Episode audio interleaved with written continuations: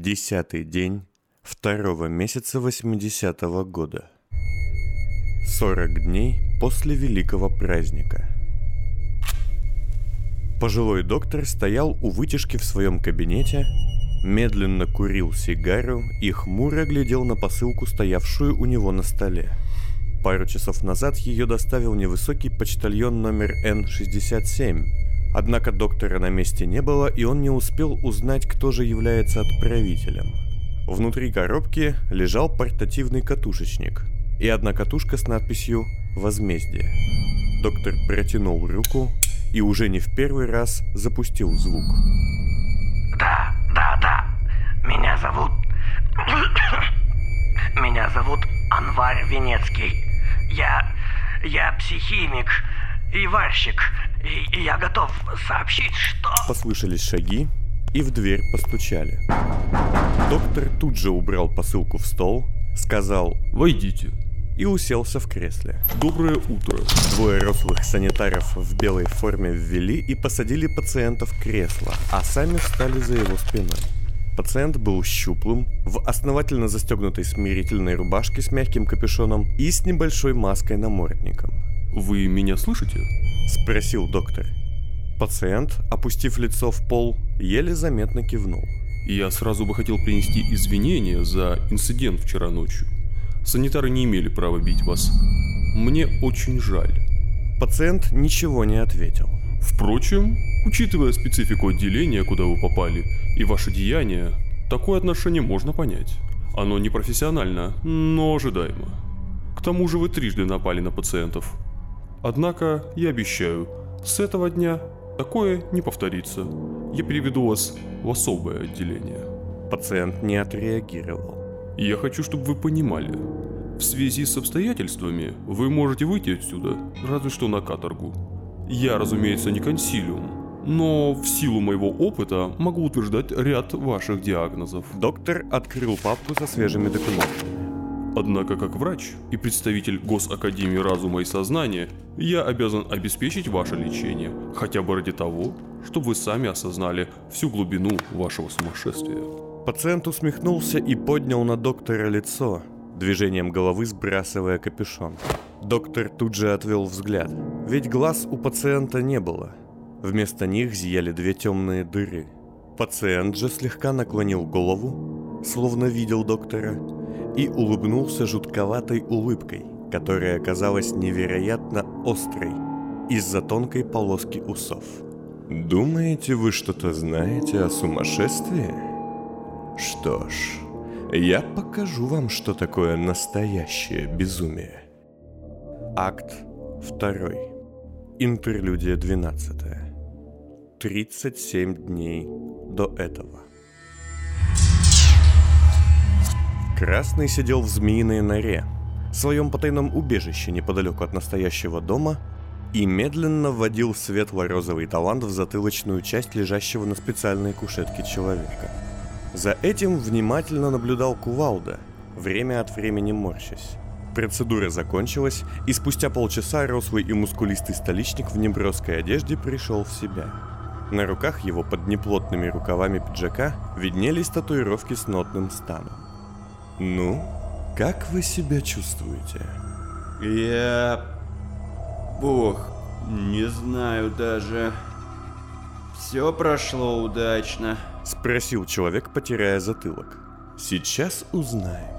С этими словами Красный встал и, вытащив откуда-то из ящика немного пыльную скрипку, протянул ее клиенту. Тот осторожно взял инструмент. Я только в детстве этим занимался. А потом как-то не сложилось. Очень хотел, но таланта не на грош. Думаете? Не думаю. Знаю. Дерзайте. Раздался негромкий, немелодичный звук, однако затем мужчина уверенно и быстро заиграл. На лице его в тусклом красном свете возникла улыбка, становившаяся все шире и шире с каждой секундой. Браво, просто браво. Спасибо, спасибо, доктор. Я ваш должник. О, мама, как же это великолепно. Благодарю. А теперь надевайте повязку. Мой друг вас проводит. И никому ни слова, да? Разумеется. Кувалда увел человека с повязкой на глазах и вернулся через час все еще в недоумении. И много подняли финансы. Этот парень не был похож на богача. О, нет, это было бесплатно. Так, раздаю старые запасы, чтобы не испортились. Приступ альтруизма. А что насчет вашей новой банды? Усё в абажуре. Кувалда положил на стол несколько свежих папок, открыл первую и начал читать. Полчаса спустя Красный все еще внимательно слушал его, что-то то и дело помечая в своем блокноте. Номер 14. Янка Бертель. В прошлом вор-домушник, в нынешнем еще убийца и насильник. 27 лет, внешность обычная, семьи нет. Категория известности невысокая. Берите. Следующий. Номер 15.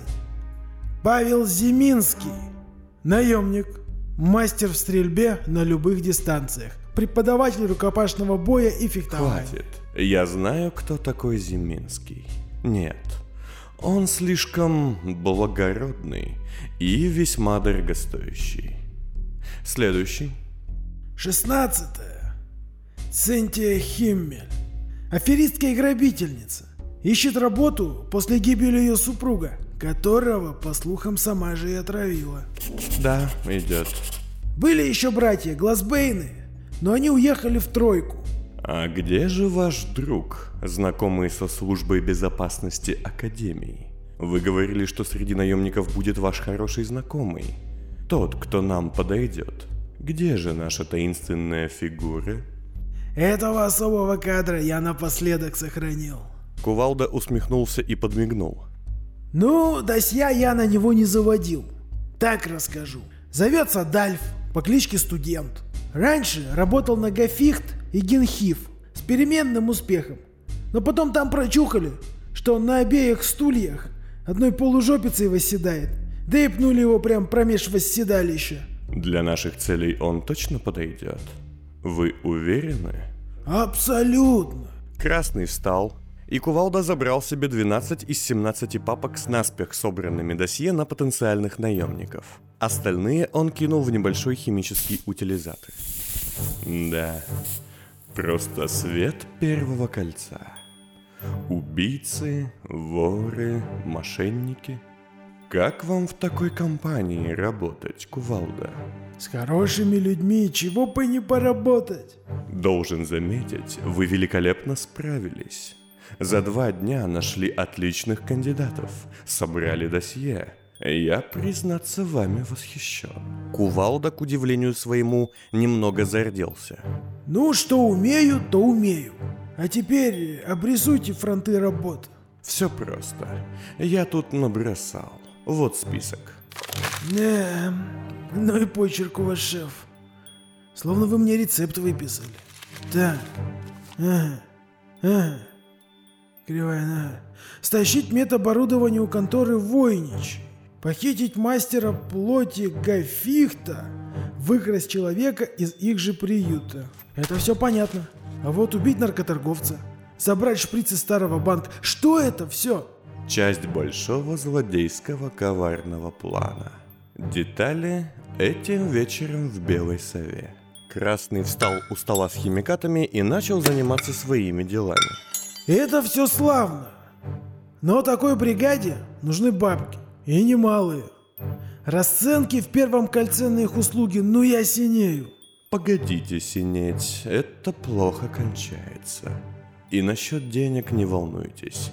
Я, по счастью, представитель третий по уровню индивидуального дохода профессии. После политика и пропагандиста. Все три воры и обманщики, но я хотя бы этого не отрицаю. Он обернулся и указал рукой куда-то сквозь стену. У меня дома, не здесь, а в том доме, что вы обокрали, есть тайничок. Точнее, я надеюсь, что он еще есть. Скажите, вы трогали сову? Ну, знаете ли, это очень личный вопрос. Я серьезно спрашиваю, Кувалда. Это вопрос наших финансов. Потому что если вы все-таки нашли и этот тайник, то денег нет. Нет, не нашли. У нас был четкий заказ на шприц, и все. Ну, тогда пойдемте рисковать. С этими словами Красный взял со стула свое желтое пальто и принялся медленно одеваться. А, кстати, насчет барышни. Веспы. Подвижки есть какие? Красный усмехнулся. Зачем она вам, кувалда? Она толковый оперативник. Ой, да ладно. Вы с ней были знакомы меньше пары дней. Скажите честно. Кувалда замялся. Это тоже личный вопрос. Неужели вам так сложно признаться, в том числе и самому себе, что вы влюбились? Влюбились с первого взгляда. Так, как и должно быть, конечно. В одного из ненавистных вам мутантов. Поверьте мне, это объяснение куда правильнее, честнее и благороднее, чем любая ложь, которую вы сможете придумать, а я распознать. Кувалда осклабился. Вот уж не думал, что вы еще и в этом разбираетесь. О, еще как, поверьте мне. И из того, что вы рассказали, я делаю простой вывод. Шорохи забрали вашу Веспу обратно. Я знаю, где их обиталище, и ваши браслеты-маячки, которыми вы так мило обменялись, помогут нам, возможно, ее отыскать. Но для начала мы закончим наше дело. Идет? Кувалда кивнул. Красный, одевшись, подошел к контейнеру, где в мутной жидкости плавал голый старик, и вытащил из кармана два шприца. Свяжитесь с нашими кандидатами. Назначьте встречу в Белой Сове. Наполнив шприцы вытяжкой из длинных тонких полипов, он аккуратно убрал их во внутренний карман. А затем мы сходим и закончим ваше неудачное ограбление моего дома. Вечером того же дня в малопопулярном среди местного населения заведении под названием «Белая сова» собрались 12 человек. Все наемники, приглашенные Красным. Был среди них в том числе и некий Дальф Умиш по прозвищу Студент. Это был коренастый, крупный мужчина с хитрыми глазами и густой щетиной, которую, казалось, нарисовали на его подбородке и шее ваксой – он сидел рядом с кувалдой, ожидая, как и все остальные, прибытия заказчика. Больше в здании не было никого. Хозяин от чего-то закрыл белую сову под предлогом инвентаризации. «А кто он такой, наш заказчик?» – спросил Дальф, склонившись к кувалде. Сложный дрищ, но в отличие от иных сложных дрищей, себе цену знает. А цена у него, я тебе скажу, немалая. И денег немало, судя по тому, кого он тут собрал. Дальф огляделся. Отличные ребята, домушники, наушники, двурушники. И все недешевые, как... Да не знаю как, короче. Богатый тип выходит, этот твой заказчик. А нахлобучить его не вариант? Насколько я тебя помню, пахать на дрищей ты не мастак. Может, кинуть его против кодекса на бабки. Ты ж не степняк безграмотный, требуху твою в труху. Он тебя сам так кинет, что не встанешь. Вместо ответа Дальф сделал пару глубоких глотков. Поменьше клювом щелкай, а то за щелку нацеплю. Кувалда поглядел по сторонам с видом заговорщика. Денег у него есть. Пару часов назад достали. Дальф допил кружку бряжника и громко, показушно отрыгнул. Денег мало, но зато работа сложная. Как всегда. Тебе, Дальф, из-за твоего академического отпуска уж точно выбирать не приходится. Дальф хмуро поглядел на кувалду. Зубы тебе жмут, я понять не могу. Доброй ночи. И с этими словами, прерывая беседы собравшихся, в зал вошел Красный. Кувалда даже сразу его не узнал – Вместо привычного странного желтого пальто и поношенной кепки того же цвета, он, с новым беретом на голове, был одет в черный длинный плащ, застегнутый под подбородок. Опираясь на трость и прихрамывая, Красный медленно прошел в центр и встал перед собравшимися. А чего он хромает, как подстреленный? Подскользнулся, пока деньги добывал. Дамы и господа, попрошу минуту внимания. Вопреки привычной мне манере, я буду краток.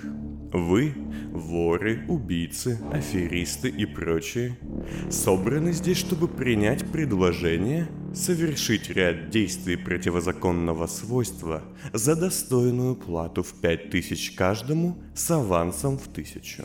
Прежде чем я озвучу цели, хочу сразу сообщить, что мероприятие это вторгается в сферу интересов одной из влиятельнейших академий.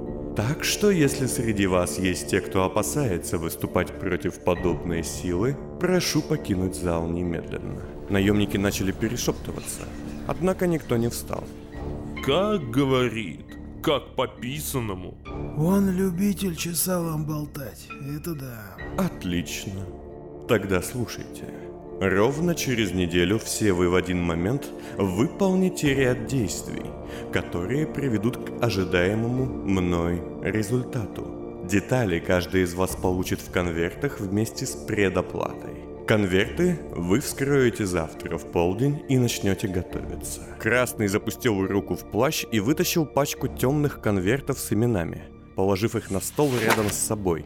Важна точность каждого действия. Вы совершите попытку ограбления старого банка, попытку похищения мастера-хирурга этой академии и попытку налета на одну из лабораторий, принадлежащих так или иначе той же академии. А почему попытку, а? Дальф поднял руку, как школьник на уроке. Вы, сдается мне, голубчик, в нас не особо верите. Кто-то засмеялся, но в целом иронию Дальфа наемники, сохраняющие суровую профессиональность на лицах, не оценили. О, нет, я в вас верю. Но мне не нужен результат. Мне нужна именно попытка. Тогда зачем это? Красный вздохнул и немного картинно прошелся по залу белой совы, при каждом шаге морщась от боли. Затем, что для противника такого уровня, как Академия, мне и план нужен соответствующей сложности. А посему не задавайте лишних вопросов. А что за Академия? Снова подал голос Дальф. Гафихт, разумеется. Перешептывания усилились. Господа, прошу спокойнее. Да, никто не любит связываться с академиями. Да, Гафихт уже пятый год занимает верхнюю строчку в рейтинге влияния, а Генхиф и Гармит лишь кусают ее за пятки. Но вы не будете переходить дорогу госпоже ректору Ван Кейн и начальнице безопасности леди Геленте. Вы лишь сделаете вид. И, если не будете идиотами, получите за это по пять тысяч крон. Десять минут спустя все наемники, получив свои конверты, разошлись. И в заведении, осев в приватной комнатке, остался лишь красный, кувалда и слегка окосевший Дальф. От меня-то что требуется? От тебя личное сопровождение заказчика в финальной точке плана. Насколько мне известно от господина Кувалды, вы, Дальф, раньше много работали с академиями, особенно с Гафихтом, и даже лично с леди Гелентой. С Ночбеской? Да, имел дело. Но потом была одна история. История меня не интересует. Меня интересует ваш опыт. Имеется опыт. И горький, и сладкий, и на любой вкус. Отлично. Тогда прошу, ваш особый конверт. Вы будете моим телохранителем и координатором в вопросе работы безопасности Академии. Красный протянул конверт Дальфу. В отличие от остальных, он был черного цвета. А почему не лысый? Кувалда-то побольше меня будет.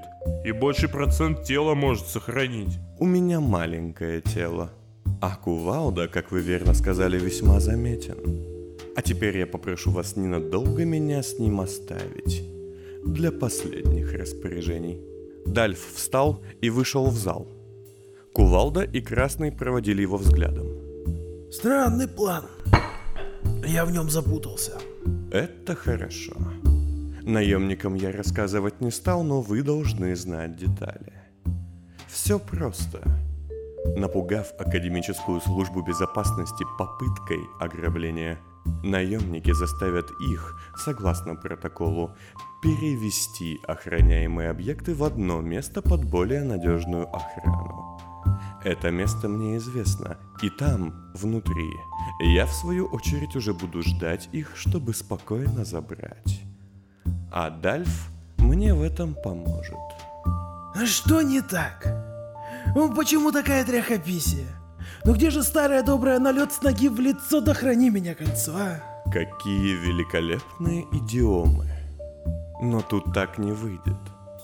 Ван Кейн, которая, собственно, и дала мне координаты нужных мест, после нашего небольшого конфликта, я уверен, выставила там охрану и наблюдателей.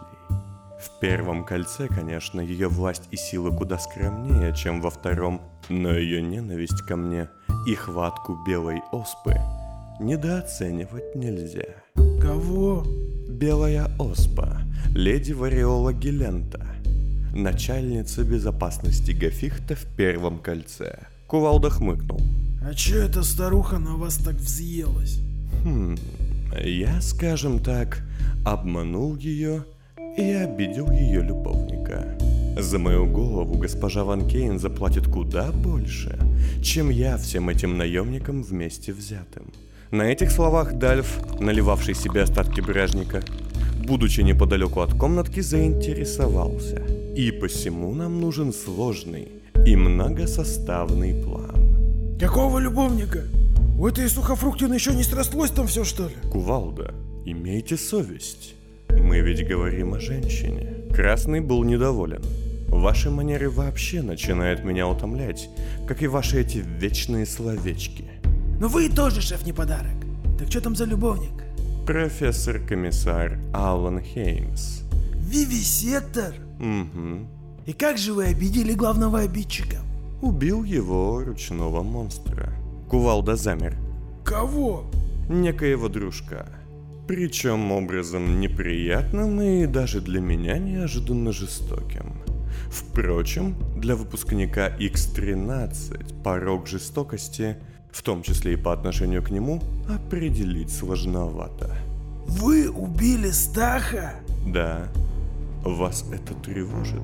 Кувалда встал. Еще как, мать вашу, копытом! Он был мой соратник. Умоляю, избавьте меня от вашей унылой драмы. Красный тоже встал. А ну сядь! Я что угодно могу простить, но не убийство собрата по лагерю. Одна кровь, один рубеж. Вы перешли этот рубеж, Кувалда, давным-давно. И кровь уже вся утекла. Что же вы Алана Хеймса так не ненавидите, как меня сейчас? Не он ли вас... А ну не юли, сопля! Нас единицы, но мы помним. Кровь помнит. Все, хватит. Еще вчера вы мне чуть ли не ноги целовали. А теперь на фоне садизма Хеймса и его владения дружком как собакой называете меня вивисектором. Я избавил человека от мук тела и подавленной воли. Кувалда навис над красным, сминая стальную кружку. Выпивка потекла на пол. А может и тебя от мук тела избавить?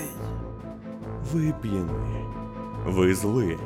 И вы бесконечно меня раздражаете. Если придете в себя, вы знаете, где меня искать. И Красный вышел из комнаты, ненадолго задержавшись около Дальфа. С вами я свяжусь завтра. Обсудим детали. Удачи вам. И попрощавшись с наемником, он покинул Белую Сову. Все на мази? Спросил тот, заглядывая к кувалде. Нет, отвали. Дальф пожал плечами и развернулся. Но Кувалда поднялся с места и зашагал к выходу быстрее него. Знаешь что? Захочешь нахлобучить этого дрища? Я не обижусь. И тоже вышел, хлопнув дверь. Дальф немного подождал, осушил кружку, а затем, убедившись, что остался в Белой Сове один, подошел к Акустону.